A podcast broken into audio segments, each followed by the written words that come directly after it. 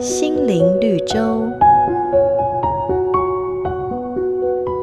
抓周是中国古代流传下来的一项习俗，通常是在小孩满周岁的那一天，由父母长辈准备十二样左右的物品，将它们摆在孩子的面前，任其抓取。透过孩子所抓取的物品，预测他们未来的前途。那么这些物品常见的有笔墨、算盘、印章、铜钱等等。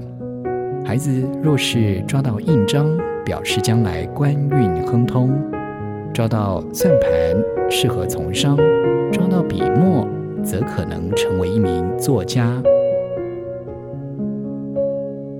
在抓周的时候，每个父母亲都希望自己的子女能够抓取一个众人眼中有前途的未来，这让他们既荣耀又感到欣慰。然而，有什么比生命更重要的呢？圣经上说：“我将生死祸福陈明在你面前，所以你要拣选生命。选择生命的真道，实在比拥有一切都还重要啊！”每个打动人心的故事，都是驱使我们改变、让我们成长的力量。如果你喜欢我们的节目，请帮我们分享给你的朋友，也别忘了按下订阅，避免错过之后精彩的内容。